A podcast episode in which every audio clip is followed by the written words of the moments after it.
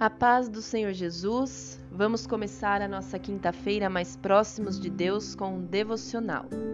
Aqui é Ana Carolina do Concordas de Amor e a palavra de hoje está em Salmos 69, versículo 1, que diz: Livra-me, ó Deus, pois as águas entraram até a minha alma.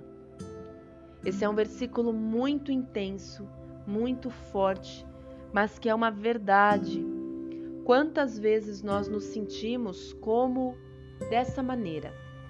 Sem ver esperança, nos sentimos pressionados de todos os lados, sufocados, como se estivéssemos próximos a morrer, o emocional afetado, parece que tudo está ruim, não se vê auxílio, não se vê socorro, não se vê ajuda, parece que é só um tormento. Quantas vezes nós estamos dessa forma desesperançados?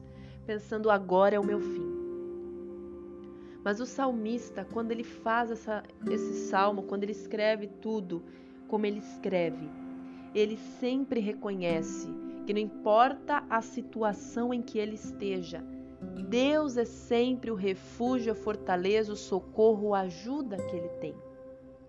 Tanto que, obviamente, se depois você continuar lendo, você vai perceber como Deus é bom, que Deus é aquele que escuta, que Deus é aquele que salva e que livra.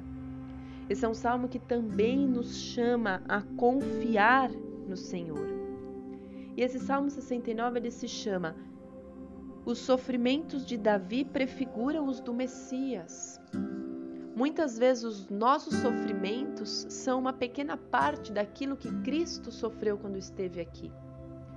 Então, quando a gente sabe que o nosso herói, que o nosso amado, que o nosso Salvador passou por tudo que nós estamos passando de maneira pior, nós conseguimos ter confiança e fé para seguirmos adiante, para caminharmos e para não desistirmos.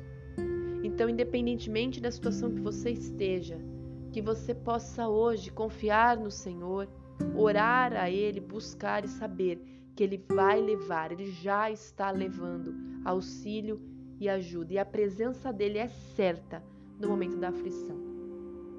Que Deus abençoe sua vida. Eu profetizo e declaro sobre você uma porção de confiança e de paz e que todo sufoco nesse momento seja retirado e você seja encontrado e encontrada pelo amor e pela paz do Senhor Jesus. Fique na paz de Deus e até amanhã, se Deus quiser.